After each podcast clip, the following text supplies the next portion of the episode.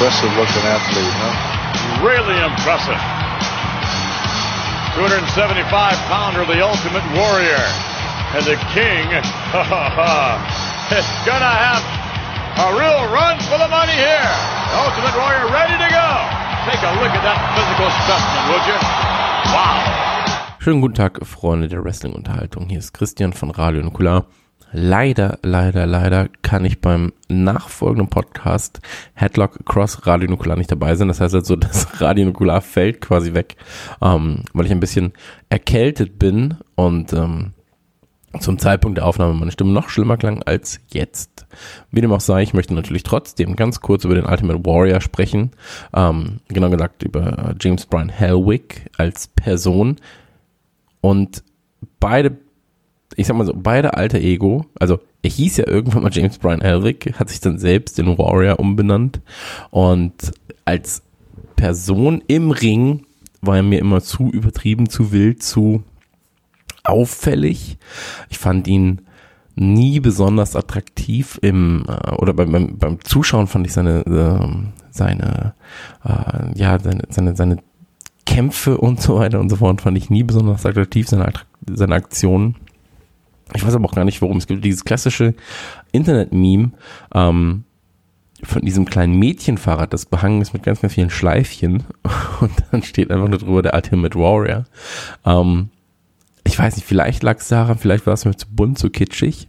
Ähm, konnte ich leider nie was mit anfangen. Ähm, auch wenn er einige sehr, sehr, sehr, sehr schöne Kämpfe hatte, ähm, die also gerade so diese Intercontinental Heavyweight Champion Zeit, ich sag mal 88 bis 91 war das, glaube ich, ähm, das war schon sehr gut eigentlich, aber vor allem lag es an den Fäden, die er hatte und nicht ähm, zwingend an seiner Ring-Performance. Ähm, und da muss man natürlich noch was zu der Person sagen, die im Prinzip nach dem äh, Wrestling dann irgendwann zu, zum Redner wurde, ja, und ähm, doch schon sehr rechtskonservative Meinungen vertrat. Ähm, und wenn du so oft irgendwie was auf die Mütze bekommst, dass die einzige oder dein einziger Gedankengang, den du für intellektuell wertvoll hältst, ist, dass ähm, die Erde ja durch Homosexualität aussterben würde, beziehungsweise dadurch, dass halt keine Kinder mehr geboren werden würden, äh, wenn jetzt alle auf einmal homosexuell wären. Ähm, wenn das deine einzige geistige Leistung ist, dann bist du äh, nicht zwingend der Ultimate Warrior, sondern einfach nur ein Depp. Ähm, wie dem auch sei, dennoch ist es natürlich so, dass der Ultimate Warrior für viele da draußen ähm, im Ring zumindest ein Vorbild ist, beziehungsweise äh, eine, eine wichtige Zeit des Wrestlings mitbegleiten konnte. Und deswegen hören wir doch einfach mal, was die Headlock-Jungs dazu zu sagen haben. Das war jetzt der Nukularteil, jetzt wird's professionell. Und ähm, ja, ich wünsche euch viel Spaß mit den Headlock-Jungs, den Headlock-Guys, den Headlock-Warriors. Tschüss. Ja, vielen Dank, Chris, hier für die äh, nette Einleitung. Wir springen da natürlich gerne ein. Ein bisschen mehr Headlock diesmal bei Headlock Cross Radio Nukular. Warum auch nicht? Ähm, die, die das hier schon einige Male gehört haben, die wissen natürlich, wer ich bin. Ich bin der Olaf Bleich von der Headlock Crew und äh, ich musste mir dann hier Verstärkung holen, nachdem der Chris jetzt ein bisschen ausgefallen ist. Und deswegen ist der Michael Shaggy Schwarz dabei. Wunderschönen guten Morgen. Wunderschönen guten Morgen, lieber Olaf. Ich wollte eigentlich sagen, schön dich kennenzulernen, aber wir kennen uns ja schon, wie du bereits erwähnt hast. Du hast mich ja gelockt mit, mit der Aussage, ja, wir haben einen Krankheitsfall, ähm, kannst du bitte einspringen? Und das habe ich natürlich gern gemacht, weil ich dachte, ich darf jetzt endlich mit den coolen Leuten podcasten. Ja, aber stattdessen ist ja der ist ja leider der Chris krank und der Olaf ist ja trotzdem noch da am Start. Den kenne ich ja schon. Naja, macht aber trotzdem Spaß. Ja, und vor allem, äh, wir sprechen heute über den Ultimate Warrior und ich glaube, das ist ja auch einer deiner Helden. Also zumindest meine, einer meiner Helden ist es ja auf jeden Fall. Ich weiß, dass es einer deiner absoluten Helden war, glaube ich, dein Lieblingswrestler überhaupt zu Beginn ja. unserer Wrestling-Schaukarriere. Ähm, ja, ich mochte den Warrior natürlich auch. Der war fantastisch, der ist rausgestochen, der hatte was Besonderes. So aus heutiger Sicht betrachtet weiß man nicht, ob seine Matches immer so toll waren, aber der Warrior ist selber eine schillernde Persönlichkeit gewesen und das war geil, ihn einfach zu sehen. Ja, aber bevor wir hier zum Thema kommen, ist natürlich auch noch so, dass das hier mal wieder ein äh, wunderbarer Podcast ist, der äh, mit Unterstützung von den äh, Freunden von 2K und WWE 2K20 entsteht. Das neue Wrestling-Spiel erscheint am 22. Oktober für PlayStation 4, Xbox One und PC. Und da gibt es natürlich auch wieder jede Menge Neuerungen. Also ich glaube, das wird auch ein Spiel sein, da kann man äh, lange Winterabende und Herbstabende mit verbringen. Es wird ja inzwischen schön dunkel draußen und es wird ein bisschen kälter, da kann man ja auch ein bisschen mehr Zeit vor der Konsole verbringen. Ähm, es gibt natürlich den äh, den Showcase-Modus mit den äh, mit den Damen in der Hauptrolle, ne? Die äh, Women's Evolution mit Becky Lynch, mit Charlotte, mit Sasha Banks und wen habe ich vergessen? Und Bailey natürlich. Ähm, Shaggy, ich glaube, da bist du auch gespannt drauf, oder? Ich freue mich sehr. Klar, ich bin ja ein, großer Verfechter des Damenwrestlings auch bei der WWE auch äh, schon immer gewesen und ich freue mich auf diesen Modus sehr und generell freue ich mich wahnsinnig auf auf 2K20. Äh, da ist, wird einiges passieren und, und ich habe es schon vorbestellt, natürlich in der bestmöglichen Variante. Also das äh, ist eins der neuen Features natürlich und es gibt jetzt auch noch ein paar andere Neuerungen. Beispielsweise kehren die Online-Lobbys zurück. Das heißt für euch da draußen äh, mehr Freiheiten im Online-Spiel. Sprich, man kann sich da die eigenen äh, Modi zusammenstellen. Ich weiß gar nicht, Shaggy, bist du so jemand, der, der online zockt? Suchst du die Herausforderung online? Ich, ich glaube, ich bin da auch nicht gut genug, um mich dann online zu präsentieren. Äh, ähm, Freunde von mir, ja, aber ich selber, nee, ich spiele lieber zu Hause alleine gegen den gegen, gegen dich selber. Computergegner gegen, oder gegen, am besten gegen mich selber. Da habe ich nämlich, da habe ich nämlich die größte Chance auch zu gewinnen, wenn ich, wenn mein Gegner quasi two, bei Two Player ist und gar nicht gespielt wird. Dann habe ich wahrscheinlich die einzige Möglichkeit zu gewinnen. Aber es macht trotzdem Spaß.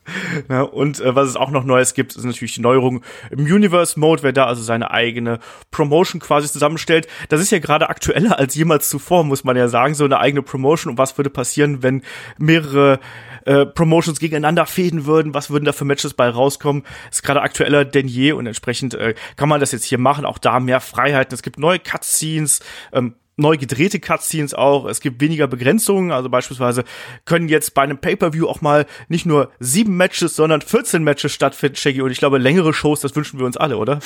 das ist geil. Vielleicht ähm, auf der Playstation oder auf der Konsole deiner Wahl auf jeden Fall, aber so im, im Fernsehen nicht unbedingt. aber sagen wir es mal so, ich habe ja früher auch, äh, als ich noch richtig cool war, habe ich ja auch wirklich Fantasy Wrestling äh, mit, mitgemacht. Und da hat man ja auch schon damals versucht, diese die Spiele zu nutzen. Und heutzutage ist das ja aktueller denn je. Ich kenn, äh, kann es sind ganz viele, die, die sich darauf freuen, weil es eine Erweiterung für ihr, für ihr Fantasy Wrestling Liga bedeutet und die nutzen halt wirklich auch dieses Spiel dazu und ähm, die sind auch richtig heiß drauf. Ich kenne das auch. Ich habe das früher auch wirklich sehr, sehr viel gemacht. Das ist natürlich auch eine Geschichte, da brauchst du ein bisschen Zeit für, um dich da richtig einzuarbeiten. Aber mir macht das auch immer riesig Spaß, einfach so ein bisschen der äh, fantasiefreien Lauf zu lassen. Und ich glaube, das gehört ja auch so ein bisschen zum Wrestling-Fan-Sein dazu, dass man sich so eben Gedanken macht, wie entwickelt sich das weiter, was wären so Kämpfe, die ich gerne mal sehen würde, ähm, wie würde ich vielleicht auch eine Feder aufbauen, würde ich vielleicht die Fede sogar interessanter gestalten, als das äh, bei WWE zum Beispiel gerade der Fall ist gibt's alles. Kann man damit jetzt alles machen. Wie gesagt, WWE 2K20 äh, erscheint am 22. Oktober für PlayStation 4, äh, Xbox One und natürlich den PC. Und vor allem gibt's natürlich auch noch diverse Editionen von ähm, mit allem möglichen Zusatzcontent. Schaut da also gerne mal vorbei. So, genug. Bestellt äh, jetzt auf jeden Fall schon mal vor, würde ich sagen. Und, und den, den Wrestler, den der Olaf äh, nutzen würde, da bin ich mir ganz, ganz sicher, dass es einer der ersten, einer der ersten, deiner ersten Wahl vielleicht wahrscheinlich der Ultimate Warrior gewesen wäre. Mit dem ähm, einen Kampf zu bestreiten, das wäre doch genau dein Ding, oder? Ich mag ja beim Warrior vor allem immer die Intro-Musik. Also das war ja ganz oft so, dass beim beim Warrior äh, hat mich eigentlich immer so die direkt die Musik abgeholt und der Entrance, weil das war ja wirklich auch damals was Besonderes. Und dieser pulsierende Rhythmus, den es damals äh, zu der, zu der Warrior-Musik gegeben hat. Ne, ich möchte das jetzt nicht nachmachen, das ist mir ein bisschen zu peinlich, aber ähm, ihr wisst genau, wie sich die Warrior-Musik anhört und dann das, das Publikum und eben dann der Warrior, der in die Halle gestürmt kommt und natürlich dabei äh, schon einen Großteil seiner Kondition verbraucht, wie wir aus heutiger Sicht wissen. Aber Shaggy, ich glaube, dieser Auftritt des Warriors, der hat doch damals ganz viel von der Faszination ausgemacht, oder?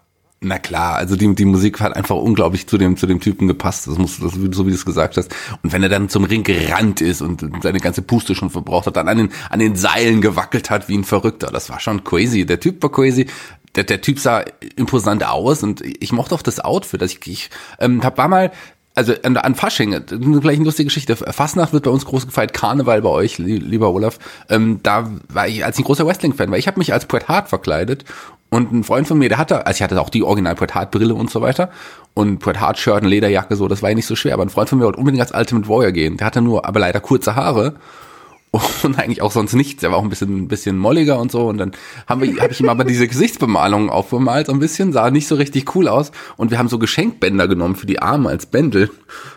Und das war eigentlich alles. Also wirklich diese, diese, die, die man so kennt, die man so um Geschenke wickelt. Ähm, das haben wir benommen für diese Bänder an den Armen über seine Jacke, die er normale Jacke, die er anhatte. Und er hat die ganze Zeit in der Stadt so getan, als würde er an Seilen rütteln. Aber da gab es ja keine Seile und so ist er durch die Stadt gelaufen. Das war auf jeden Fall eine lustige Geschichte und äh, erinnerungswürdig. Ja, wieso auch nicht, ne? Also das gehört natürlich dann auch mit dazu, das Verkleiden. Und gerade der Warrior bot ja einfach so viel Wiedererkennungswert damals. Ich, also ich muss dazu sagen, ich habe mich nie als äh, Warrior äh, verkleidet oder so. Also irgendwie, ich war da, vielleicht hatte ich genug Selbstreflexion. Ich weiß, dass ich, ja, sorry, ich, ich weiß, dass ich einmal bin ich als Stone Cold Steve Austin gegangen, was auch schon nicht so wirklich gepasst hat.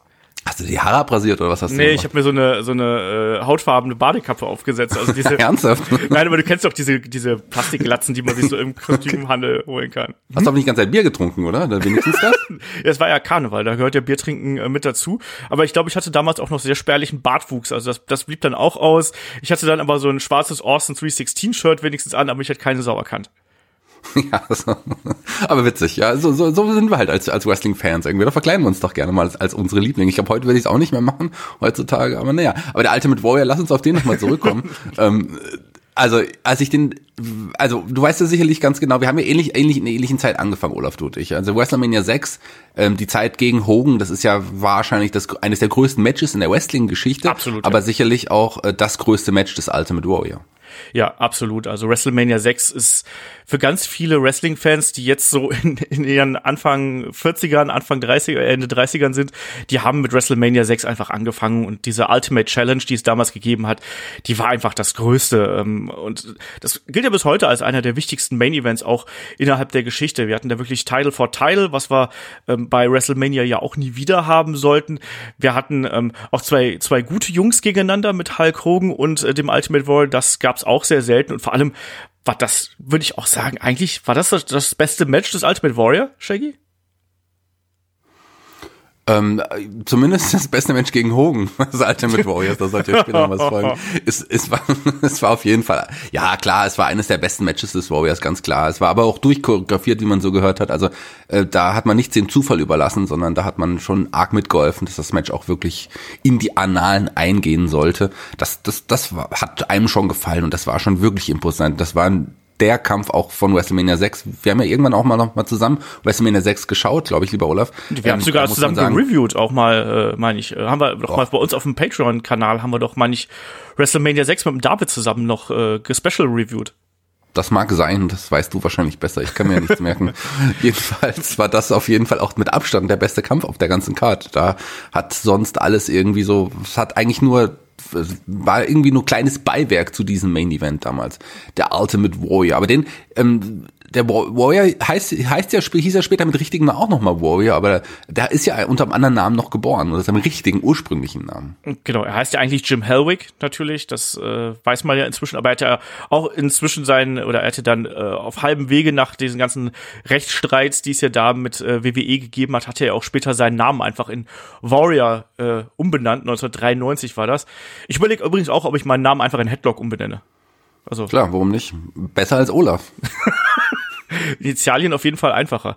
Ähm, ja, also der, Warrior war schon eine streitbare Figur. Das weiß man natürlich jetzt heute auch mehr, ähm, als, das, als man das damals so als äh, Fan irgendwie gesehen hat. Ähm, er hat ja auch durchaus noch zu Lebzeiten da äh, ja ein paar Dinge gesagt, die äh, wirklich sehr kontrovers gewesen sind und die auch einfach nicht gingen. Das muss man auch ganz klar sagen. Er hätte da teilweise gegen Homosexuelle geschossen und solche Sachen. Das hat, hat dir das dein, dein, dein Bild vom Ultimate Warrior so ein bisschen verhagelt, als du sowas mitbekommen hast, äh, dass da auch teilweise sehr merkwürdige Dinge aus ihm rausgekommen sind? Sehr merkwürdige Dinge aus ihm rausgekommen, ja. Hast du gut ausgedrückt. Ähm, ja, also das habe ich ja auch erst später mitbekommen. Die Faszination des Warriors, die war da schon ein bisschen verblasst. Das war schon in der Zeit, als er dann auch nicht mehr so arg aktiv war, irgendwie, das, als ich dann irgendwie erst gehört habe. Ähm, von daher hat's mich jetzt, hat's mich jetzt, da habe ich auch schon mehr hinter die Kulissen geblickt. Also von daher hat's mich dann nicht mehr so gestört. Ich war dann nicht mehr der Warrior-Fan, spätestens nach den Aussagen sowieso nicht mehr. Ähm, das hat er ja später noch ein bisschen relativiert, aber nun gut, er hat's mal gesagt und das wollen wir nicht gutheißen, sagen wir es mal so. Ja. Viel, viel krasser fand ich eigentlich, dass es gab mal eine Zeit, ähm, wir springen jetzt auch so ein bisschen, aber der Warrior kam mir irgendwann mal zurück, als er da nicht, nicht mehr ganz so muskulös und da gab's ja wirklich ganz viele Gerüchte, dass das ein neuer Warrior ist, der jetzt da auftritt. Er hatte nicht mehr die Muskeln von früher, lag aber ein bisschen mit dem Steroidskandal der 90er zusammen. Ja, es war 92, dann sprichst du natürlich drauf an. Wir müssen gleich noch mal ganz kurz zurückspringen, weil da gab es auch noch ein, ein, sehr großes Match, äh, was wahrscheinlich das beste Match der Warrior-Karriere gewesen ist. Aber du sprichst gegen den Honky Tonk Man. Gegen den Honky Tonk Man natürlich und gegen Sergeant Slaughter beim Rumble 91. Die darf man hier nicht vergessen. Nein, aber ich, du sprichst natürlich hier von WrestleMania 8, wo er äh, Hulk Hogan noch mal im Main Event unterstützt hat gegen äh, Sid Justice damals und das war ja ein Main Event, der ist ja eh schon in die Geschichte eingegangen, weil ja Sid Justice sollte ja WWE verlassen und hat sich ja dann quasi im Main Event geweigert, klar liegen zu bleiben, ist aus Hogans War äh, Leg Drop ausgekickt und äh, dann hat ja der Run-In nicht funktioniert. Ich werde dieses Bild nie vergessen, wie ein Papa Shango reinkommen sollte. Und du hast ja diesen ewig langen Aufgang gehabt bei WrestleMania 8 im Hoosier Dome damals. Und der war ja ewig lang. Und, und äh, da siehst du irgendwie so einen einsamen äh, Papa Shango, der dann so den, den Gang darunter wackelt. Und es braucht halt Ewigkeiten. In der Zwischenzeit muss ja Harvey Whippleman noch eingreifen, damit dieser Kampf überhaupt noch zu einem sinnvollen Ende führt. Und der Warrior kam dann ja auch diesen ewig langen äh, Weg runtergerannt. Aber ich habe das immer noch in lebhafter Erinnerung, einfach weil damals ja WrestleMania 8 live übertragen worden ist hier in Deutschland. Und auch hier Uli Fessler und Carsten Schäfer, die das damals kommentiert haben, äh, die haben mir da auch äh, dauerhaft äh, Sätze irgendwie in mein Gehirn gebrannt. Kannst du dich auch noch dran erinnern, wie das damals mit der TV-Übertragung war? Ja, ich habe es damals live gesehen. Also das war schon wirklich was was Besonderes. Auch mit diesem Typen, mit, also mit dem Michael, den kann ich jetzt mal nennen, der als Ultimate Warrior verkleidet war. Der war ja großer Warrior-Fan. Der ist natürlich total abgedreht. Ich auch damals, aber an die an die Sätze von Uli und Carsten kann ich mich nicht mehr so ganz erinnern. Also wenn, sag mal, was haben die denn so gesagt? Ich weiß, dass Uli Fessler zu äh, dem Ultimate Warrior Carsten Schäfer hat gesagt, äh, war beim Friseur der gute Warrior, unter anderem. Da gab es ja auch Streitigkeiten bei der WWF deswegen, weil er sich kurz vorher noch seine wilde Mähne ja so hat stutzen lassen. Und der hat ja dann eher so einen modischen Bob getragen, wenn man das aus heutiger Sicht so sieht. Ähm, und und äh, äh, Uli Fessler sagte dann, ja, und er ist ein bisschen runder geworden, was natürlich auch vielleicht nicht so die klügste Formulierung ist. Es, es war schon krass, dass er damals zurückkam. Also damit hat mir ja auch keiner gerechnet. Es war nicht nur so, dass Sid äh, die Liga verlassen soll, auch ein Hogan, der wollte genau. ja kürzer, kürzer treten und man wollte den Warrior zurückbringen, um ihn als, wie, wie man es zwei Jahre zuvor schon mal probiert hat, ja, neuen Hauptface, neu, neu, das, das Gesicht der Liga zu präsentieren. Aber das sollte auch nicht passieren. Ja, also Ach ja, also das, das war, das war schon damals eine äh, auch merkwürdige Zeit. Auch der Warrior war nicht allzu lange da. Er ist ja auch, wenn man jetzt noch mal ein Jahr zurückspringt, er ist ja da auch erst von äh, WWE wieder oder WWF damals entlassen worden ne, im äh, Nachgang des SummerSlams. Und ich meine, hat er nicht damals sogar quasi WWF äh, äh, quasi erpresst, dass er, äh, dass er nicht auftreten würde, wenn man ihm nicht Betrag XY zahlt? Ich habe da irgendwie sowas äh, dunkel im Gedächtnis, weil da gab es doch auch schon diverse Streitigkeiten zu der ja, Zeit. Ja, er sollte doch auch an der Seite, ähm, sollte er an der Seite des Macho Man nicht antreten oder gegen an, an, an, er ist ja auch gegen den erstmal gegen den Macho Man nochmal angetreten. Das war doch in Das war bei, später, das war bei, 92. Beim SummerSlam, das war 92. Genau, aber ich wollte mal ja. nochmal zurück auf 91. Da war es ja so, da gab es doch äh, beim SummerSlam das Match äh, Made in Hell damals. Oh ja, das stimmt. Ja, und danach war Hogan, er ja erstmal weg. Genau. Mit Hogan zusammen gegen gegen die ja, Sergeant Slaughter und und äh, seine Mannen. Das genau. war noch der böse der böse Slaughter. Slaughter damals, gegen den er ja auch den Titel verloren. Das war auch ein krasser Moment damals bei diesem World Rumble, als er gegen Slaughter, da kam ja der Macho King, glaube ich, war es der King damals noch, ja, mit seinem, und hat ja sein Zepter auf dem Kopf des Warriors zertrümmert. Das sah schon krass aus. Das fand ich schon, schon cool. Das Match selber war nicht cool, aber der Moment war, war fantastisch und war natürlich böse, dass man dann dem bösen, ja, damals noch Irak-Sympathisanten Sergeant Slaughter den Titel gegeben hat. Äh, aber klar, der musste dann noch wieder gegen Hogan ran. Aber der Warrior hatte dann ein cooles Fädenprogramm mit dem Macho King. Und ich fand das Match der beiden, das ist auch eines meiner Lieblingsmatches in der Zeit gewesen. Das war auch super das Match gegen den Macho Man war äh, Macho King war herausragend damals bei WrestleMania 7. Das gilt ja auch gemeinhin als so das größte Warrior Match, was zumindest so das die das Storytelling angeht. Da spielten ja dann auch noch äh, Miss Elizabeth und äh, Sherry Martell spielten ja da noch mit rein und und so auch diese äh, also was, was ich an diesem Match so extrem mochte, war, dass ja der Warrior hier auch innerhalb des Kampfverlaufs an sich angefangen hat zu zweifeln und dass er dann ja seine großen Aktionen, Shaggy, was waren denn eigentlich die Finishing Moves? Wir sprechen ja auch ganz gern hier mal äh, in dem Format hier auch gerne mal über Finishing Moves. Wie haben dir die damals gefallen? Weil der Warrior hatte ja, ich sag mal, eine etwas ungewöhnliche Kombination aus Finishing Moves. Ja, das war eine Finishing Move Kombination im Grunde. Also erstmal hat er sich natürlich, erstmal hat er den Finisher des Gegners kassiert und dann hat er sich ja wieder hochgehalkt. Nee, das kann man beim Warrior nicht sagen. Das muss man mal Kong sagen. Ja, aber auch so. Da hat er auch keine Schmerzen gespürt und hat den Seilen gerüttelt, ist hinhergerannt. Ja, es gab die Clothesline-Kombination und dann natürlich den Gorilla Press, wo er den Gegner einfach so über, über sich hochgehalten hat. Das hat er mit so Leuten wie Earthquake, glaube ich, nicht gemacht, aber die meisten anderen Gegner hat er so über sich gehalten und dann ähm, fallen lassen und dann gab's den Big Splash einfach. Ja, und natürlich den äh, Flying Shoulder Tackle hat er auch gern so Genau. als Trademark Genau. noch verwendet, ne? Der gehört auch irgendwie dazu. Aber ich fand, das waren nie geile Finisher irgendwie. Also es ist, weiß ich nicht. Ich fand das irgendwie, da, das, das, das spielte für mich irgendwie, das es ist keine ikonische Finisher-Kombination gewesen für mich. Ja, du das sehe ich ein bisschen anders. Das sehe ich ein bisschen anders, weil das war schon ikonisch für mich, weil das ja immer diese Kombination war, auf die man dann gewartet hat, die man auch abgefeiert hat. Also es gab ein, zwei, drei Clotheslines, dann den Shoulder Tackle, dann den Gorilla Press, wenn der Gegner es ermöglicht hat, und dann den Big Slash. Das war schon irgendwie cool. Ich, ich habe das gefeiert. Also ich meine, Hogan's Leg Drop ist jetzt auch keine krasse Aktion, aber es ist doch auch irgendwie ikonisch. Das stimmt, das stimmt. Für mich war immer dieses Hochpowern, wie du es gerade genannt hast, äh, immer viel dominanter in den Matches äh, vom Ultimate Warrior, weil das war immer was, da habe ich eigentlich nur drauf gewartet, dass er eben da am Ende einsteckt, den Finisher kassiert und dann dieser Moment kommt, wo er sich dann hochpowert und das war ja irgendwie, das waren ja diese Superkräfte, die Wrestler damals quasi besessen haben. Also ein Hogan hatte das ja beispielsweise natürlich auch, ne, mit dem Hulking Up, was er gehabt hat. Bei, beim, beim Warrior gibt's das gar nicht, ne? Einfach dieses Hochpushen. Und auch diese Bewegung, die er dazu gemacht hat, die haben das für mich, ich kann es dir gar nicht genau sagen, das hat für mich irgendwie was absolut äh, Besonderes gehabt. War bei dir genauso? Ja, und man hat ja auch abgenommen. Also meine, eigentlich ist das ja total bescheuert, wenn man drüber denkt, ja, der, der schlägt ihn jetzt gerade, aber er spürt nichts. Er spürt einfach nichts, weil er jetzt gerade in, in so einer Phase ist, wo er einfach keine Schmerzen spürt. Das war schon cool. Ähm, Wir haben übrigens im Vorfeld jetzt irgendwie, als wir gesagt haben, wir sprechen über Ultimate Warrior, haben wir gesagt, ähm, ja, eigentlich so richtig viele Matches hatte der gar nicht, gell? Nee. So, irgendwie so, wenn man drüber nachdenkt. Aber ein ganz wichtiges Match, was ich auch besonders fand aus der Zeit, muss ich auch nochmal erwähnen, der hatte, ich glaube, das war SummerSlam 1990 gegen, gegen Recruit, Ravishing Recruit, aber mit diesen bemalten Hosen und diesem tollen Hüftschwung, der so Körperbau, wie ich so in etwa habe. ähm, so, ja, Ja. was ist das denn? Ja, hatte. Ähm, Wenn du so einen Ganzkörpersuit tragen würdest, wie Giant Gonzalez damals. dann trage ich. Ja, manchmal. okay. Zu Hause, um meiner Freundin zu imponieren. Gibst du was eigentlich als Pyjama? Ne, habe ich als Pyjama. Das- wäre witzig. Das war auf jeden Fall ein Match dabei in einem Käfig. Das war, glaube ich, ein, Cage-Match. Ich weiß nicht, ob es Ja. beim SummerSlam war oder was bei Saturday Night. Die hatten auch kleine, kleine Geschichte vorher ja schon, ein paar Jahre vorher. Deswegen kannten die beiden sich schon. Man hat ihm auch nochmal da diesen Run gegeben. Das war auch cool. Das war mein erstes richtiges Käfig-Match bei der WWF, was ich damals gesehen habe. Das war dieser, noch dieser blaue Käfig mit diesen, ja, diesen großen Maschen.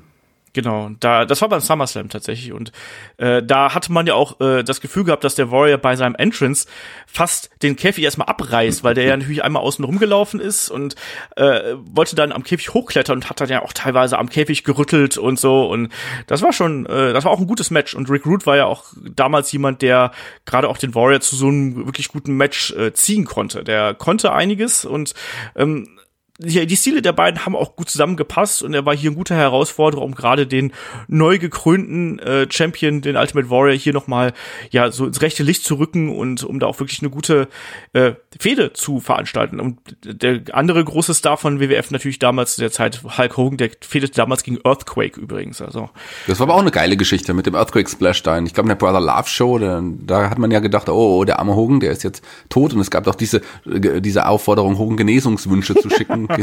so. Hast du das denn gemacht?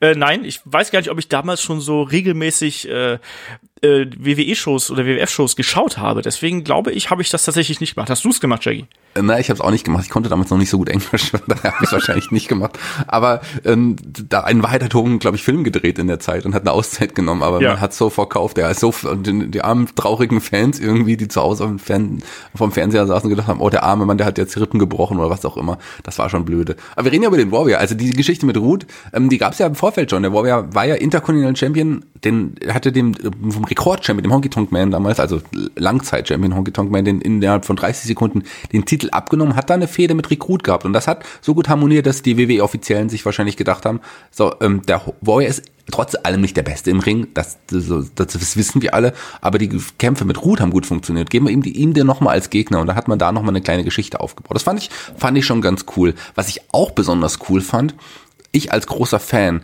der Legion of Doom, der Road Warriors und des Texas Tornado. Es gab nämlich bei der Survivor Series, ich glaube auch 1990, gab es das Team, da wo immer diese wo immer die äh, Gruppierungen gegeneinander angetreten sind, da gab es das Team der Warriors.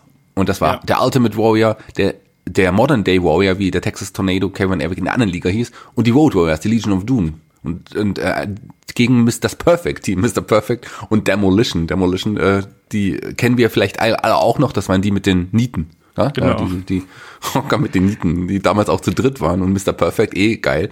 Ähm, aber so dieses Interviewsegment, die hatten vor dem Kampf so ein Interviewsegment, wo sich alle nur so, wo sie sich alle nur so angeschrien haben. Damals war es eh Mode, dass die Wrestler beim Interviews irgendwie schreien, I'm the ultimate warrior. Und die Legion of Doom, we are the Legion of Doom. Und. Und die haben sich um die Wette geschrien. Das ist, das schaut Ja. man aus heutiger Sicht betrachtet, eines der lustigsten Interviewsegmente ever. Schaut euch das an, Sorry SBS 1990, wie die schreien, wie die Verrückten. Interviews mit dem Warrior waren ja ohnehin immer was Besonderes, äh, Shaggy. Wir haben letztens noch einen Podcast über Promos gemacht. Ähm, beim Warrior wusste man ja auch nicht genau, was ist da jetzt, äh, äh, sag mal, wo seine Inspiration für seine Promos hergekommen sind, weil die waren ja auch teils äh, fernab von Gut und Böse, wenn man sich das angehört hat. Mit den, wenn die, wenn die Gestirne im richtigen äh, Bla stehen und dann der Nebel der Schlacht über äh, den Ring wabert, keine Ahnung was, und dann erzählt er halt immer diese riesigen äh, Geschichten und eigentlich ergibt alles keinen Sinn, was er erzählt, oder? Nicht, dass er irgendwie nicht so richtig Sinn. Vielleicht wusste er, was er damit sagen will. Es war schon irgendwie was Mysteriöses in seinen Interviews. Aber äh, ich habe nicht gewusst, was er sagen will. Aber es war irgendwie cool, wie er es gesagt hat. Ich glaube, darauf kam es irgendwie mehr an. Wie er es gesagt hat, war schon ganz cool. Damit konnte man leben. Ja, der Ultimate Warrior. Ja, ich glaube, dass das mysteriös passt ja eigentlich auch ganz gut dazu. Der Warrior wurde ja auch damals angekündigt als äh, from parts unknown, also irgendwo aus unbekannten Welten, Bereichen oder was auch immer.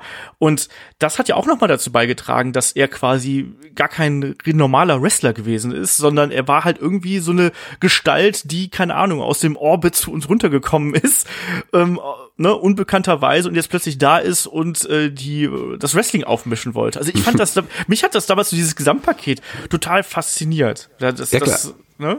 Er war kein normaler Mensch irgendwie. Und Ja, ja. er hatte aber, er hatte aber auch ja auch andere Fäden gegen gegen nicht normale Menschen, gegen mysteriöse Gestalten wie den Undertaker. Den, die hatten ja auch eine Geschichte miteinander damals. Das war ja auch schon cool mit dem mit diesem Bodypack und dem dem Sarg und diesen ganzen Sachen. Das war ja eine große Geschichte. Oder auch gegen Papa Shango. Da kommen wir gleich gleich auch mal drauf zu sprechen. Die die äh, ja die ähm, ja die wie soll man es nennen? Die Geschichte, weil sich der Ultimate Warrior übergeben hat. Und so. Ja, da kamen auch komische Dinge aus dem, äh, aus dem Da Ultimate Warrior Da raus. kamen auch komische Dinge aus dem Ultimate Warrior raus. Ja, ich habe ich hab im Vorfeld noch mal geguckt. Hier, hier war es ja wirklich so, dass der Ultimate Warrior war der erste Wrestler, der den Undertaker damals besiegen durfte. Wir sind jetzt noch im Jahr 91, wir sind gerade schon ein bisschen durch die Gegend gesprungen, das ist aber, glaube ich, egal. Ähm, 91 hat der, der Ultimate Warrior als erster den Undertaker besiegen dürfen bei House-Shows. Halt eben zuerst ähm, nur in äh, normalen, also in normalen Matches, dann äh, per DQ. Aber er hat auch ein, Body, ein Bodybag äh, Match gegen den äh, Undertaker gewonnen im Mai äh, 91 und da ging es ja darum, dass der äh, Warrior den Undertaker, der damals seine Gegner immer in so einen Leichensack gestopft hat, ähm, dass dann der Warrior ihn halt in den Leichensack gestopft hat. Das gehörte dann irgendwo dazu. Kann man sich heutzutage noch, glaube ich, auf dem Network anschauen oder zumindest in so Toplisten habe ich das letztens noch mal gesehen. Das gehörte ja damals auch irgendwo dazu und man hat da, ich fand das so witzig, wenn du aus heutiger Sicht hörst, wie diese Idee mit dem Bodybag, mit diesem Leichensack zustande gekommen ist. Also ja, im Endeffekt war das eine, eine kreative Idee, die wir damals gehabt haben und es war leicht umzusetzen, weil so ein paar Bodybags ähm, waren ziemlich einfach zu besorgen und man konnte das nach jedem Match machen, ohne dass es großer Aufwand gewesen ist. Und es hat den Undertaker-Charakter irgendwie unterstrichen. Und diese Fehde mit dem Undertaker vom Ultimate Warrior, da gab es ja diese berühmte Szene, wo der äh, Warrior ja im Funeral Parlor gewesen ist und äh, äh, und den äh, der Undertaker ihn ja dann in dem Sarg eingesperrt hat. Das Der, war der ja Funeral, Funeral Parlor war, war dieses Interviewsegment mit Paul Bearer, dem, Genau. Manager des Undertakers damals, der immer so gesprochen hat. This is Genau. the Undertaker. Genau. Ne, und äh, dann, ich habe damals, ich weiß, ich habe damals, als ich das gesehen habe, habe ich die ganze Zeit darauf gewartet, dass äh, der Warrior aus diesem Sarg ausbricht, aber irgendwie ist es nicht passiert. Stattdessen kam ja da ganz viel Offizielle mit allem möglichen Handwerksgerät irgendwie von Hämmern, Sägen und äh, Brecheisen und haben versucht, diesen Sarg aufzubekommen und haben viel zu lang gebraucht natürlich und wahrscheinlich, wenn das alles echt gewesen wäre, dann wäre der Warrior wirklich darin gestorben. Äh, so war er dann aber nur äh, außer Gefecht. Und wo wir gerade schon dabei sind, ne, es gibt da auch legendäre Promos mit äh, Jake Roberts und dem Ultimate Warrior, wo Jake Roberts den Warrior irgendwie darauf vorbereiten möchte, dass er auf den Undertaker trifft, wo ihn dann mit einem äh, ganzen Rudel voll Schlangen irgendwie in einen Raum sperrt, damit er seine Ängste überwindet und in ein Grab legt, damit er das irgendwie äh, sich dran gewöhnt. Also auch ganz krude Sachen, gerade im Verlauf dieser Story. Aber was mich mit der Fehde beim gegen den Undertaker so ein bisschen gewundert hat, war die Tatsache, das hat ja nie zu einem großen äh, Pay-per-view-Match geführt, Shaggy. Nee, gab's nicht, aber es gab in den TV-Shows halt diese Aufeinandertreffen so ein bisschen und vor allem bei den House-Shows, also wie du es erwähnt hast, gab's diese Matches wohl, aber so einen großen Payoff gab's nicht im, ähm, ein großes Ereignis irgendwie. Das ist ein bisschen schade gewesen. Aber nochmal ganz kurz zu diesem Sargdings zurück. Also es war ja wirklich so, als sie den aufgemacht haben, hatte der Warrior, man hat gesehen, der Warrior hatte versucht rauszukommen. Es gab so Kratzer oben an der Oberkante, Oberseite des Sargs und auch das Schaumstoffpolster oder was auch immer in so einem Sarg ist. Das war irgendwie aufgerissen. Das war schon, das war schon eine heftige Situation. Also keine kindgerechte Geschichte, wie man sie aus der Zeit eher so ein bisschen kannte, sondern wirklich krass. Also das wirkte dann schon in dem Fall real. Mit, obwohl es die beiden Charaktere ja nicht die re reale Menschen waren in dem Sinne. Ja, genau das. Und ich habe ja schon mal, glaube ich, in einem anderen Podcast äh, bei uns erwähnt. Das Witzige ist, dass man damals, äh, also Paul Bearer, ne, Percy Pringle, wie auch immer, äh, war ja damals Paul der war. Ja wirklich, war ja wirklich Leichenbestatter. Ne? Der hatte eine Lizenz gehabt und und all das. Und der hat ja unter anderem dafür gesorgt, dass man überhaupt diese Särge äh, sich hier äh, ran schaffen konnte, weil ich glaube nicht, also ich, wie ich das verstanden habe, kannst du in den USA nicht einfach so einen Sarg kaufen, ähm, also im Baumarkt oder so. Und man wollte natürlich auch nicht bauen. Ähm, und weil der Warrior wohl im Vorfeld äh, dieser Segmente wohl keine Zeit gehabt hat, um oder keine Lust, man weiß es nicht, ähm, um sich da irgendwie äh, anpassen zu lassen. Man muss ja gucken, das sind ja große Männer. Ähm, äh, dann haben, da hat man eben einfach einen von den äh, Road Warriors genommen. Da hat man Hawk genommen, hat gesagt, hier, komm mal mit, wir gehen jetzt mal einen Sarg kaufen und dann musste quasi Hawk für den Ultimate Warrior Probe liegen im Sarg, ob er da auch reinpasst. Das stelle ich stell mir total witzig vor, wenn dann ein Paul Bearer in, in seinem Outfit irgendwie so und seinem weiß gemalten Gesicht und zusammen mit dem Undertaker und wo, in, in, seiner, in seiner Kutte und seinem Hut und äh, wo, dem Legion of Doom oder Road Warrior Hawk, also mit seinem, der hatte ja, haben ja diese, diese, ja, wie hießen das, Brustpanzer? Die Schulter- Diese Schulterpolster mit, Ja. den, mit, den, mit den Stacheln, wie die zusammen im Laden sind und sich einen Sarg aussuchen. Das stelle mir schon witzig vor. Ja.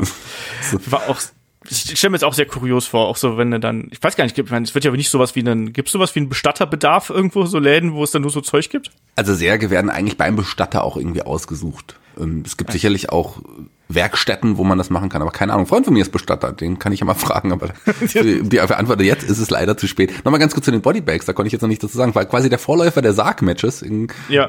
in, nur in billig irgendwie, weil man musste nicht den Sarg schließen, sondern man hatte die langweilige Aktion, den Reißverschluss des Bodybags zuzumachen und dann war es erst vorbei. Ja. So war das damals. Und ich glaube, dann können wir auch so fast schon hier so ein bisschen den, den Deckel passenderweise auf äh, diese 91er Zeit hier drauf machen, weil äh, dann hat der Warrior ja wirklich nach dem SummerSlam, nach diesem grauenvollen äh, Match Made in Hell, hat er damals seinen, äh, seinen Abschied hier gegeben. Dann seit 92, wir haben es gerade eben schon angesprochen, zurückgekommen, ganz kurz und hatte ja dann auch noch mal ein Programm mit dem Macho Man. Und das hat mündete ja dann in einem Championship Titelmatch beim SummerSlam 92 der beiden gegeneinander. Und da ging es ja auch darum äh, auf wessen Seite denn ähm, Mr. Perfect der damals ja der technische Berater von Ric Flair gewesen ist auf wessen Seite der stehen würde. Shaggy was sind denn deine Erinnerungen daran Na, es war ja auch da, war ja auch Ric Flair, wie du es gesagt hast, noch involviert. Also das Match beim SummerSlam, das war schon irgendwie, das kam nicht an die Qualität äh, des Matches der bei anderen beiden, als es noch der Macho King war, heran. Aber das hatte schon eine gewisse Brisanz. Ich fand das schon ganz cool. Und im Endeffekt war ja Mr. Perfect auf, zumindest zu dem Zeitpunkt noch auf keiner Seite. Das war ja die, wirklich dann die Geschichte hier, dass man nicht genau gewusst hat, wo äh, sind jetzt die Prioritäten eines Mr. Perfect. Am Ende waren die Prioritäten natürlich dann bei Ric Flair. Ne? Surprise, die beiden guten Jungs, äh, die sich hier versucht haben, gegeneinander auszustechen, äh, haben dann irgendwie dann das Nachsehen gehabt. Was mich damals an diesem 92er-Run gestört hat. Also ich war damals ja riesen Warrior-Fan und ich habe gesagt, ja, das ist mein Held, ist endlich wieder da. Ich fand, dass der Warrior damals richtig luschig geworden ist. Also Nicht war nur so meine- optisch, gell? Nicht nur Nee, nicht nur optisch. optisch. Ja, optisch hat er auch diesen, diesen äh, äh, Ganzkörperanzug damals gehabt, wo auch Uli Fessler immer gesagt hat, von weitem sieht's aus, als hätte er gar nichts an. Das hat meiner kleinen 12, 13-jährige Seele so ein bisschen einen Bruch verpasst, weil ich mir dann immer gedacht habe, mein Gott, da steht der Warrior halbnackt im Ring so. Ja, aber in Wahrheit hat er ja mehr an als vorher. Aber äh, muss ich ein bisschen korrigieren, was Mr. Perfect betrifft, weil am Ende war ja der dann noch auf der Seite des Macho Mans. Das stimmt, das war dann aber noch ein paar Monate später. Aber dieses SummerSlam-Match, ähm, das mochte ich. Es ist natürlich ein ganz Stückchen langsamer gewesen, als man das also noch langsamer teilweise. Der Warrior hat auch mehr an seinem Verkaufen seines Gegners zu der Zeit gearbeitet, wenn man sich das anschaut, dann immer wieder so Nacken zurechtrücken und solche Sachen. Ich fand, das war ein sehr, sehr gutes Match, aber das WrestleMania-Match der beiden war eindeutig besser und ähm, das war ja letztlich dann auch eine, ein Aufbau eigentlich dafür, dass dann eben später ein äh, Ric Flair sich nochmal den Titel sichern sollte, ehe er dann an äh, Bret Hart abgegeben hat. Und das ist richtig angesprochen, wenn wir jetzt auch Richtung äh, Survivor Series gehen, der hätten ja eigentlich äh, die Ultimate Maniacs auf äh, Ric Flair und Razor Ramon damals treffen sollen, aber es sollte ja dann doch wieder äh, anders kommen. Ja, es gab doch wieder Probleme hinter den Kulissen wohl und der Warrior war dann klamm, klamm, sagt man das klamm und heimlich? Klammheimlich, ja. Klammheimlich, sagt man das wirklich so? Was ist denn das für ein komisches glaub, Wort? Ja. Das habe ich schon ewig nicht mehr benutzt. Jedenfalls äh, war er dann wieder verschwunden und ähm, wurde ersetzt durch ja, Mr. Perfect dann letzten Endes. Genau, also der Warrior hat sich wohl damals einige äh, No-Shows geleistet, wohl auch äh, äh, so zwischen SummerSlam und Survivor Series. Deswegen hat man auch davon abgesehen, dass er eben Champion äh, wird. Ne? Und deswegen ist es dann eben Bret Hart geworden. Und man musste dann für die Survivor Series umplanen und da war der Warrior dann schon wieder raus. Es gibt auch mal ein paar sehr witzige äh, Interview-Segmente, wo dann auch der Warrior und der Macho Man in ihrer beider unnachahmlichen Art und Weise ins Mikro brüllen und mit Sonnenbrillen und allem drum und dran. Ja, ein bisschen schräg. Aber trotzdem, man, man wusste, dass damals das Klima zwischen WWF und dem Warrior extrem schlecht gewesen ist. Und trotzdem hat man ihn ja dann noch mal 1996 noch mal zurückgeholt zu WrestleMania 12, wo er dann ja gleich äh, einen der späteren ganz großen Stars, den Triple H, ja hier wirklich innerhalb kürzester Zeit besiegen sollte. Und äh, Hunter Hearst Helmsley, wie er damals äh, hieß, hat er gesagt, hier, ich habe das Kryptonit gegen euren Supermann, den Ultimate Warrior. Es ist der Pedigree, aber das sollte dann doch anders kommen, Shaggy. Ja, der Pedigree wurde angesetzt und der Warrior ist einfach äh, aufgestanden und hat halt seine Aktion gezeigt und dann war es Ja. auch vorbei. Ein ganz kurzes Match. Aber so viel mehr Matches sollten es dann auch nicht sein. Aber bevor du jetzt weitermachst, du hast mir gerade keine Pause gelassen, eben als du über das lustige, lustige Interviewsegmente des Macho Mans und des Ultimate Warrior äh, geredet hast, um das zu sagen. I am the Macho Man. Oh yeah. Shaggy, du weißt, was das letzte Mal passiert ist, als du den Macho Man imitiert hast. Danach warst du zwei, zwei Wochen krank mit einer Ja, Kehlkopfentzündung. das ist wirklich wahr. Wir haben mal einen Podcast über den Macho, Macho Man Randy Savage gehalten und danach war ich wirklich lange krank mit einer Kehlkopfentzündung. Ich durfte, durfte sage und schreibe für mich, ich arbeite ja auch als Moderator und, und, und Schauspieler und so weiter. Ähm, da durfte ich wirklich äh, anderthalb Wochen nicht sprechen. Ich musste, musste, durfte nicht sprechen. Das war, ha, das war echt schlimm. Aber ich glaube nicht, dass es im engen Zusammenhang mit dem Macho Man Randy Savage lag. Ich bin mir da nicht so sicher. Ja, vielleicht auch. Ja, aber auch dieser 2000, äh, Quatsch, 2000, dieser 1996er Run, den der äh, Warrior damals gehabt hat, der war ja eben auch echt Grütze. Ne? Da gab es ja dann erneut Streitigkeiten zwischen äh, zwischen äh, WWF und und dem Warrior. Da heißt es ja auch hier mit ähm, mit dem Das war ja kein, das war ja kein solches. Das war ja kein Run Ja, so in dem bisschen. Sinne, oder? Das war doch nur dieses eine Match oder gab es da noch mehr damals? Es gab noch mehr Matches. Also er hat ja so eine so eine so kürzere Fäden mit Goldust hat er ja gehabt und mit Jerry Lawler. Ach ja, ja, ja, so dunkel. Ich erinnere mich auch, noch dass, dass ein Jerry Lawler ihm, glaube ich, auch mal so ein Bild über den Kopf gezogen hat oder sonst irgendwas. Und es gab auch so ein Interviewsegment bei Raw, wo der Ultimate Warrior, was wohl auch die, äh, die Offiziellen wohl sehr verärgert haben soll, wo der Warrior nur mit äh, so einer so einer Baseballkappe und so einer schwarzen Facepaint aufgetaucht, obwohl man ihm gesagt hat, er soll hier in Full Gear auftauchen. Passt natürlich auch nicht so ganz zu diesem mystischen Charakter, wenn der da auf einmal in so einer Baseballkappe auftaucht und dann eben auch nicht dieses bunte Facepaint, sondern nur in schwarz. Das war äh, ein sehr kurzer Run und äh, wie gesagt, wenn man jetzt so auf die auf die Karriere des Ultimate Warrior zurückblickt, das war's dann eigentlich auch schon fast. Das waren so die ganz großen Momente. Wir haben aber noch Es kommen noch große Momente, aber Ja, ganz ja. kurz, bevor diese andere große Momente, bevor wir die WCW reden, das haben wir sicherlich auch einige noch mitbekommen. Ähm, damals gab es dann noch ein DVD-Set über den Ultimate Warrior, Ach was ja. rausgekommen ist. Und das hieß ja tatsächlich The Self-Destruction of the Ultimate Warrior, wo wirklich über den Warrior hergezogen wurde. Und das war damals einmalig. Das gab es vorher so noch nicht, dass man ein DVD-Set rausbringt mit äh, auch, auch Kämpfen, aber hauptsächlich war das eine Doku, wo andere Wrestler und auch Offizielle ähm, über die Eskapaden des Warriors hergezogen sind. Ja, das, äh, die hatte ich damals auch und die habe ich mir vor allem auch dem, aus dem Grund gekauft, weil ich eben wissen wollte, was da passiert, was da geredet worden ist. Das war super, es war halt eigentlich, war es eine ganz miese Nummer. Es war halt wirklich nach, Nachtreten und Nachkarten im, aufs Schlimmste. Deswegen war auch die Stimmung zwischen der WWF und äh, dem Warrior wirklich auch lange Zeit nach äh, dem Ende von äh, der aktiven Karriere vom Ultimate Warrior war ja noch immer sehr negativ behaftet und das war schon hart teilweise. Also da haben wir, es gibt ja auch noch andere ähm, äh, Geschichten drüber, dass ähm, beispielsweise auch ein Andre the Giant ja so seine Probleme mit dem, mit dem Ultimate Warrior gehabt hat, auch ein Bobby Heen sich immer darüber beklagt hätte, dass ein Warrior so, ähm, äh, so ruchlos und so hart, das muss wohl auch so der Fall gewesen sein, unsauber wohl mit seinen Gegnern umgesprungen sein soll und, äh, und solche Sachen. Also der Warrior war nicht gerade der beliebteste äh, während seiner aktiven Zeit. Machen wir es einfach mal so ganz kurz. Also so, so ist es, so ist es leider auch tatsächlich. Ähm, machen, kommen wir jetzt zu dem, was, was du eben gerade noch angesprochen hast. Es gab ja nicht nur The Rock gegen John Cena twice in a lifetime. es gab ja auch Hogan gegen den Warrior oder wie man es auch nennen könnte, die NWO, die New World Order gegen die OWN, die One Warrior Nation. Ach so, ja gut. Ja, die hieß Ich habe so. gedacht, ich, ich weiß, ich habe gedacht, das wäre die Olaf World Order gewesen oder so. Nee, Nein, du heißt schade. doch jetzt Hitlocker, du wolltest dich doch umbenennen. Ja, stimmt. Aber es gab ja sogar, die One Warrior Nation hat ja sogar noch mehr Mitglieder als nur den Warrior. Weißt du das noch? Ja, natürlich, den Disciple hatten sie damals noch. Ed Leslie, den, äh, ähm, den, hier dein Lieblingswrestler, Shaggy, eigentlich. Das Brutus Beefcake, ja, ganz 89 war das mein Lieblingswrestler möglicherweise ganz kurz, das musst du auch nicht immer erwähnen. Dann Doch. erzähle ich, dass du mal ganz großer Crush-Fan warst übrigens. Crush aus Kona, Hawaii. Das war Ja. dein Lieblingswrestler. Der hat mehr Erfolge gefeiert als der äh, gute, Als gute Brutus Barber Beefcake war es von wegen, überhaupt nicht. Brutus Beefcake, der war Intercontinental Champion fast, Tag Team Champion. Tag Team Champion, beste Freund von Hogan.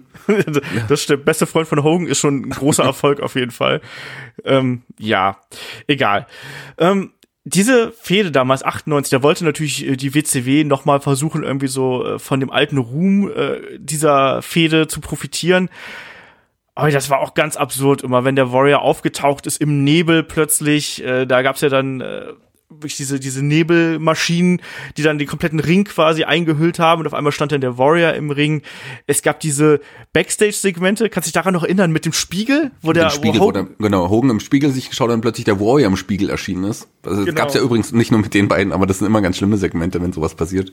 Äh, billig Horror, aber ja, äh, war nicht cool.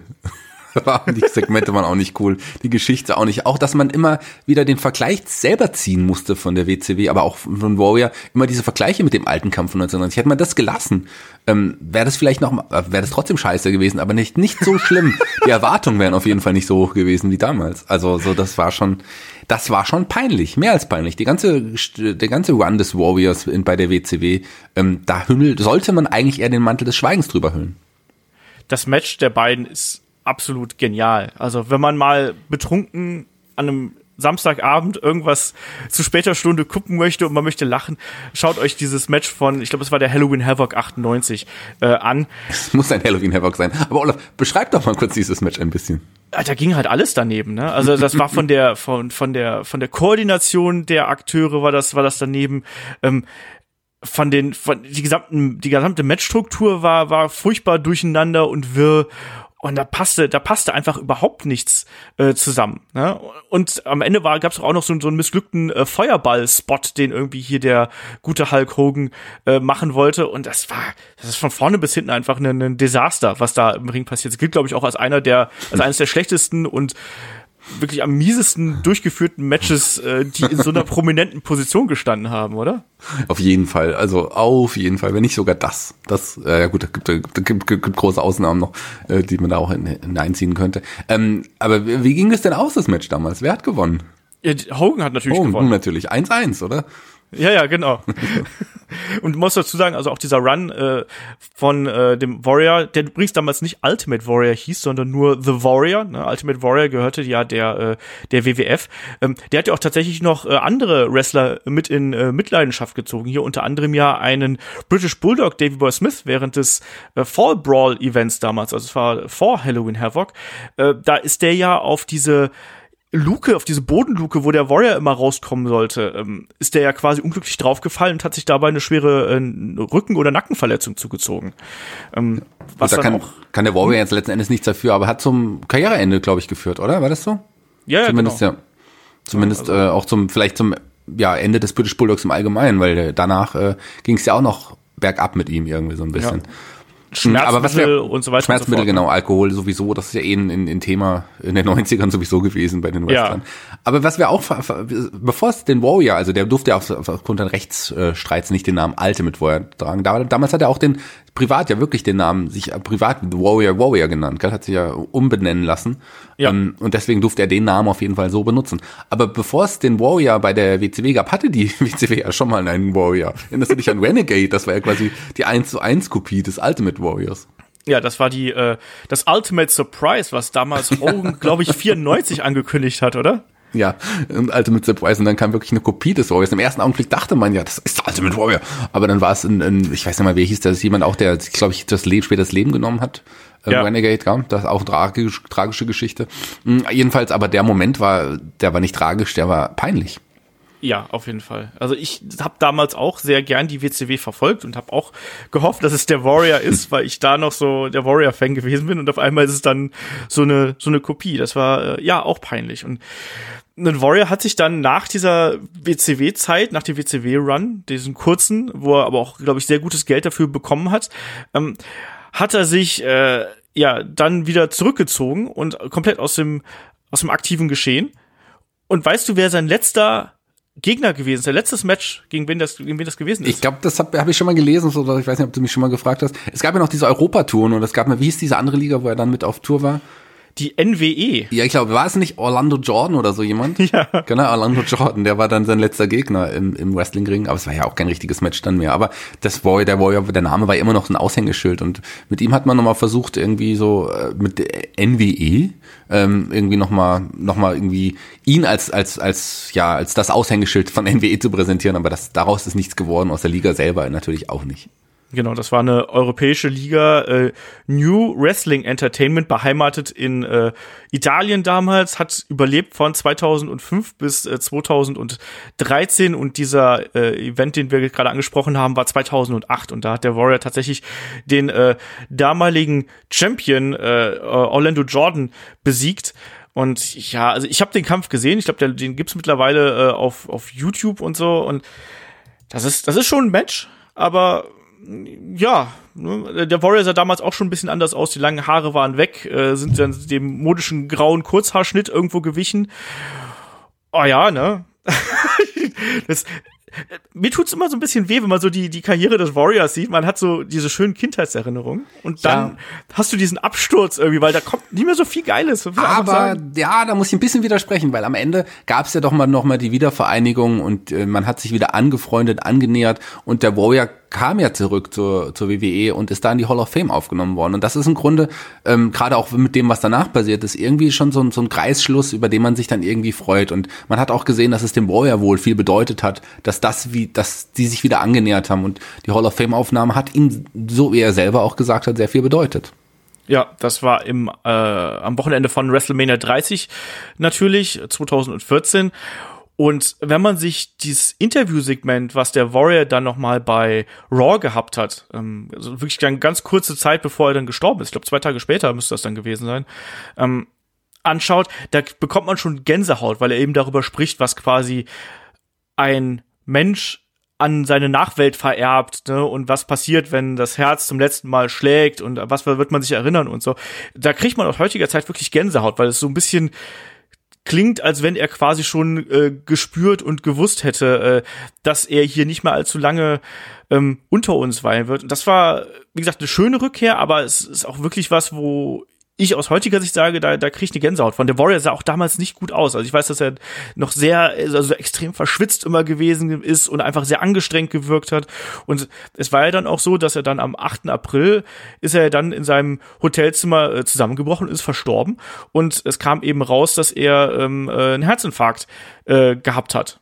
Ne, Und dann war's das. Und das hat, glaube ich, zu dem Zeitpunkt auch wirklich die Wrestling-Welt geschockt, weil man so das Gefühl hatte, so ja, hier hat's einen schönen Abschluss gefunden. Und dann verstirbt er auf einmal. Also ich mich hat das damals äh, wirklich schockiert, muss ich sagen. Dich auch. Ja, ja, auf jeden Fall. Ich meine, das war ein sehr überraschendes Ende dadurch, ich meine, dass er wirklich dieses anderthalb Tage vorher nochmal dieses Interview gegeben hat, wo er auch so Dinge angedeutet hat, wie irgendwie, der Warrior bleibt im Herzen oder irgendwie sowas und dann Herzinfarkt und so. Pff, Ähm, schon heftig. Also ich erinnere mich noch, dass er auch ziemlich rotes Gesicht irgendwie hatte bei diesem Segment. Also so, man hat das schon gesehen, dass er sehr angestrengt gewirkt hat. Das war, da war schon, da, da hat man schon, wenn man so, so aus heutiger Sicht dann nochmal das anschaut, da hatte er schon möglicherweise irgendwelche Probleme und das hat es dann zum Ende irgendwie geführt. Ähm, was aber, was es aber auch seitdem gab, ist ja dieser Warrior Award bei der Hall of Fame Zeremonie, genau. ne, der, den da immer verliehen wird und auch seine Frau, damalige Frau, na gut, sagt ist immer noch Frau dann wahrscheinlich, ähm, Dana, Dana Warrior, Warrior, Dana Warrior, ja jetzt auch mittlerweile hinter den Kulissen aktiv ist bei der WWE. Ich freue mich dann auch schon, wenn ich irgendwann mal meine Freundin heiraten sollte, dass die an Lena Headlock heißt. Ja, so. ich muss das nochmal ausdiskutieren, glaube ich. Ähm, ja, ja, die ist inzwischen auch hinter den Kulissen aktiv. Ähm, da gibt's ja auch sehr geteilte Meinungen drüber, ähm, äh, wie viel Einfluss sie da hat und ob sie diesen Einfluss haben sollte, aber sei es drum. Auf jeden Fall, ja, der Warrior hat da natürlich äh, so seine Fußspuren hinterlassen. Ob gerade auch äh, natürlich da ein, ein, ein Warrior, der mit der teils mit sehr kontroversen äh, ja, Meinungen hausiert hat für eine gewisse Zeit lang, ob der gerade in diese Richtung passt, lassen wir mal dahingestellt irgendwo, aber äh, ja, Shaggy, was, was äh, nimmst du mit aus der Karriere des Ultimate Warrior? Was ist so das, was, was du dich immer erinnerst? Ja, ich trotz allem denke ich an sein Entrance. Wie wir angefangen haben, diesen Podcast, so beenden wir ihn auch. Der Entrance war immer was Besonderes. Wenn er zum Ring gerannt ist, mit dieser schillernde Figur, mit dieser Musik, das war was ganz Besonderes. Und dann, ich weiß noch, wie er, wie er dasteht, als er von, von Hogan quasi den Champion-Gürtel gewonnen hat und beide Gürtel damals in die Luft gereckt. Er war Intercontinental Champion zu dem Zeitpunkt, hat beide Gürtel gehabt. Das war schon ein Riesenmoment. Einer der größten Momente des Wrestlings. Einer der größten Momente in, als für mich als Wrestling-Schauer und Fan, äh, war das und wird es auch immer bleiben. Der Warrior ist eine Legende und ähm, der hat's auch, den werden, den wird man so nicht vergessen. Das ist eine der größten Legenden im Wrestling, die es gab und vielleicht auch je geben wird. Ja. Das war jemand, der in einer ganz kurzen Zeit einen unglaublichen Eindruck hinterlassen hat. Und ähm, auch ganz viel von dem, was man heutzutage mit ihm verbindet, eben in den ersten großen Jahren seiner Karriere wirklich stattgefunden hat. Weil man überlegt, er hat 1985 äh, angefangen zu wresteln. Da gab es dann auch dieses ähm, ominöse Tag-Team, natürlich auch mit dem späteren Sting zusammen, ne, als, äh, als die Blade Runners unter anderem. Ja, und dann gab's den Dingo Warrior und dann nach zwei Jahren ist er ja schon bei der WWF aufgeschlagen und hat dann ja innerhalb kürzester Zeit, also wirklich innerhalb von vier Jahren, diese ganzen riesigen Erfolge gefeiert und hat da auf einmal so ein wirkliches Standing gehabt, was natürlich auch profitiert oder aufgrund dieses äh, ja, dieser, diese, dieses Hypes um WWF damals, ähm, was natürlich auch noch befördert worden ist, aber er passte perfekt in diese Zeit rein mit diesem Larger-than-Life-Charakter. Ich glaube, das ist was, was ganz viele auch noch damit verbinden. Warrior war nicht nur der, der war nicht nur ein Wrestler, sondern Warrior war eben, der war wirklich ein waschechter Superheld. Ne? Der, der konnte die Schmerzen aushalten, der konnte seine Gegner durch die Luft wirbeln, der äh, hat von den Sternen geredet und alle möglichen anderen Kram gemacht. Der war einfach ein, ein riesengroßer Star und der war auch gar nicht greifbar so als, als Mensch, finde ich, sondern das war wirklich einfach ein, ein Mythos, ein lebender Mythos, den es damals gegeben hat und mich hat der total geprägt. Also wenn ich mich da äh, dran erinnere, ich habe es glaube ich auch schon mal in einem anderen Podcast erzählt, ich habe ja damals auch wirklich ganz oft, wenn du so irgendwo was draufgeschrieben hast, äh, ähm, so auf Mäppchen oder so, ich habe ganz oft immer eine Warrior-Maske daneben gemalt, weil ich diesen Warrior so geil fand. weil du cool warst. Ähm, das ist auch, ja. das ist auch ein bisschen so Charaktere wie den, den Warrior, den vermisse ich auch heutzutage im Wrestling. Wrestling ist cool, die, die, die, die Wrestler selber sind fitter und sportlicher denn je. Ähm, die haben einfach, haben es drauf. Das Roster der WWE, also die Wrestler, die sie da angestellt haben, sind die sind insgesamt besser als man als es je zuvor, was man was man da für Qualität unter Vertrag hat. Aber es fehlen irgendwie diese larger than life Charaktere. Das sind alles normale Typen äh, wie du und ich. Klar, das sind alles auch mal Wrestling Fans, ein Großteil zumindest von denen gewesen, die jetzt diese Wrestler werden. Das fehlt so ein bisschen irgendwie. Die, also gut, ich will jetzt nicht behaupten, Typen wie du und ich, dass wir jetzt einfach hinsteigen könnten und, und, und, und das nachmachen. Aber das sind nicht mehr diese larger than life Charaktere, diese Superhelden, die man damals hatte, wie den Warrior zum Beispiel als als als wirklich Ausnahmebeispiel. Das sowas fehlt mir heutzutage. Ja, das auf jeden Fall. Ähm, ich glaube, das ist auch das, was ganz, ganz viele, gerade äh, die, von denen, die länger dabei sind, irgendwie so ein bisschen vermissen, dass man eben diesen, wie gesagt, diese, diese Comicfiguren eigentlich hat, die da zum Leben erweckt werden. Das ist was, was heutzutage eben ein bisschen fehlt. Hier und da hat man das noch so ein bisschen, aber eben auf eine andere, auf eine modernere Art und Weise. Und ich kann das durchaus verstehen, ähm, dass das eigene Herz so ein bisschen was vermisst, sagen wir es einfach mal so. So, lieber Olaf, ich, ich, weiß, ja. wie du mit vollem Herzen gerade über Ultimate Warrior noch am Ende gesprochen hast. Ich glaube, ich würde es dir gerne mal ermöglichen, den Entrance des Warriors nachzuspielen, wenn du das möchtest. Ähm, Willst du, dass ich in, in Fulda in Badebutze äh, und mit Trotteln an den Schuhen rauskomme? Genau, zum Ring gerannt zu der Musik des Ultimate Warriors. Gerne, wenn du das möchtest, spielen wir das nach. Das nehmen wir dann noch auf für die treuen Hörer von hier Nukular und auch von, von Headlock. ähm, die würden sich freuen, wenn wir dir endlich mal diesen Wunsch erfüllen. Schreibt uns doch, wenn ihr das auch wirklich sehen wollt. Ich würde dem Olaf diesen Wunsch echt gerne erfüllen. Ich glaube, das lassen wir besser sein, nachdem ja Chris schon immer auf dem Weg zum äh, zum Wrestler ist hier als das Kieselchen. Ähm, glaube ich, brauchen wir mich nicht noch als äh, Doch, alte mit Olaf, Warrior. alte mit Olaf. Komm, das wär's doch. Der alte mit Olaf, das werden wir sehen. Und dann machst du noch einen Heiratsantrag deiner Freundin im Ring, so nach diesem, nach diesem Auftritt, das wär's doch. Ja, und du machst ja noch den Macho, äh, den Macho Oh Shaggy. yeah, Macho Shaggy. Oh yeah. So, ich glaube, damit können wir ja auch den Deckel auf die äh, Ausgabe hier drauf machen. Ein bisschen über äh, den Ultimate Warrior haben wir jetzt ja geplaudert. Ich glaube, wir haben einen ganz guten Abriss von seiner Karriere hier auch gegeben. Und äh, an der Stelle natürlich nochmal Dankeschön an die lieben Freunde von äh, 2K Games und an äh, WWE 2K20, ähm, dass sie das hier möglich gemacht haben, dass wir das quasi aus der Paywall rausgeholt haben und einmal hier in die äh, Welt hinaus schreien konnten. Ähm, das hat es erst möglich gemacht. Und ähm, natürlich 22. Oktober erscheint das Spiel für PlayStation 4, für Xbox One und für PC und mit ganz äh, viel Stuff für die nächsten äh, Monate, Universe Mode, äh, Women's Evolution Showcase Modus und so weiter und so fort, Online Modus, ein riesengroßes Roster und so weiter. Das wird auf jeden Fall was, was, was wir dann hier noch ein bisschen spielen werden. Und Shaggy, schaust du dir jetzt noch ein paar Matches vom Ultimate Warrior an? Wie ist Auf jeden Plan? Fall, definitiv. Da, da, da, da bin ich heiß drauf. Ein bisschen was, ein bisschen was Trashiges würde ich auch gern sehen. Also ich schaue mir dieses Match gegen Hogan, das zweite aus der WCW, das werde ich mir gleich mal anschauen, weil ich auch nicht mehr so ganz in Erinnerung habe. Da freue ich mich schon drauf. Aber ich freue mich sehr auf 2K20 und ich werde da auch als allererstes den Warrior auswählen und ähm, dem den Entrance nachspielen und auch einen Kampf gegen mich selber. Shaggy, es ist WWE 2K20. Was habe ich gesagt? 2K20. Beim letzten Mal wolltest du schon 2K kaufen, jetzt ist es äh, So. 2K20. Ja, ist ja klar, dass es WWE-Spiel ist. Darum reden wir ja. Das ist ja, wir reden ja hier über Catchen, wie, wie es allgemein im Sprachgebrauch eigentlich heißen sollte, immer, immer noch. Ähm, ich freue mich drauf. Ich freue mich auf WWE 2K20 und ich freue mich auch, dass ich diesen Podcast hier mit dir bestreiten durfte. Danke für die Einladung, auch wenn ich jetzt nur der Notnagel bin. Aber vielleicht darf ich ja noch mal zu euch beiden, wenn Chris auch mal wieder dabei ist, äh, dazu kommen. Es hat mir nämlich sehr viel Spaß gemacht, auch mal ein bisschen lockerer über die ganzen Geschehnisse zu sprechen. Besonders wenn man über so einen Charakter, der ja auch sehr viel Lockeres hergibt, wie den alten Warrior sprechen kann. Es war auch ein sehr lockerer Charakter, der Ultimate Warrior. Er hat auch mal die Seile gut gelockert, als er zum Ring gekommen Er hat gesch- geschaut, wie locker die Seile sind erstmal. Die oberen aber nur. Hätte er das mal Ja. bei den unteren auch gemacht, dann sähe es wahrscheinlich komisch aus. Wäre auch mal was gewesen. Naja. Oh je, bevor wir hier uns komplett Das wäre verrennen. Olaf, äh, wenn er sich, wenn Olaf, wenn Olaf als mit Warrior verkleiden würde. Dann, ich weiß nicht, ob alle Hörer das wissen. Olaf ist ja körperlich nicht der Größte. Ja gut, der ist jetzt kein, aber er würde wahrscheinlich dann als Ultimate Warrior verkleiden oder am untersten Seil wackeln. Das würde Olaf machen. Ich habe äh, allen Ernstes gedacht, wir kommen hier ohne kleinen Witze raus. Das ist dann die- bei mir keine Chance. Aber ich gehe jetzt raus. Danke, dass ich da sein durfte. Bis zum nächsten Mal. genau, mach's gut, bis zum nächsten Mal. Tschüss.